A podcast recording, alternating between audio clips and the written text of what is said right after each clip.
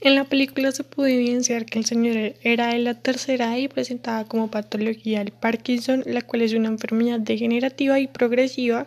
debido a la pérdida de neuronas dopaminérgicas de la sustancia negra del mesencéfalo. Sus manifestaciones son temblor en reposo, como se evidenció en el parque cuando el señor iba a sacar su celular y cuando le iba a untar la mermelada al pan. La rigidez debido a que no podía caminar y sentía vergüenza ya que necesitaba la ayuda de su hija para llevar a cabo la marcha. Y el lentecimiento de los movimientos, eh, esto se presentó cuando había evolución con su temblor.